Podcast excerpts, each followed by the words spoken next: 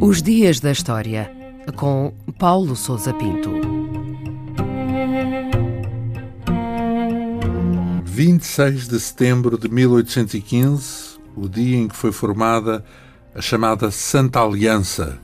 Foi assinado nesse dia em Paris um acordo entre três das maiores potências europeias, a Rússia, a Prússia e a Áustria.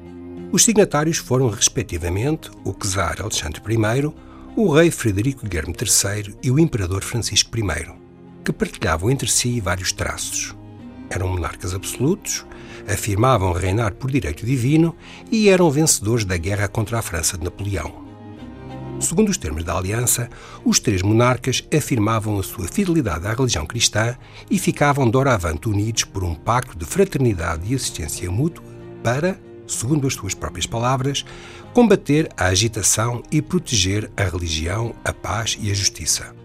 Na verdade, tratava-se de um entendimento obtido no rescaldo da derrota da França revolucionária e destinava-se a conter o risco de surgimento de regimes liberais, democráticos e seculares na Europa a partir do exemplo francês.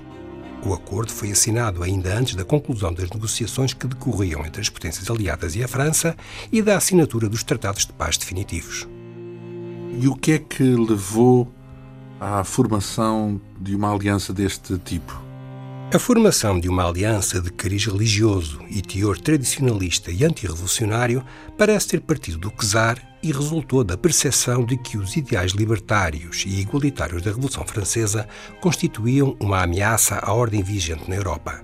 Havia, portanto, o risco de que se espalhassem a outras nações e que dessem origem a focos de instabilidade e de revolta.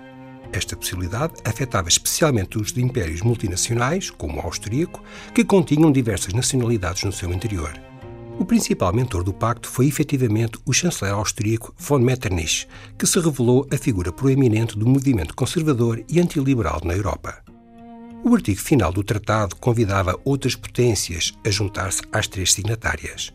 No entanto, diversos Estados, como o Reino Unido, a Santa Sé ou o Império Otomano, recusaram-se, por motivos diferentes, a aderir à aliança que se baseava em princípios religiosos e que era um acordo pessoal entre monarcas e não um tratado entre nações.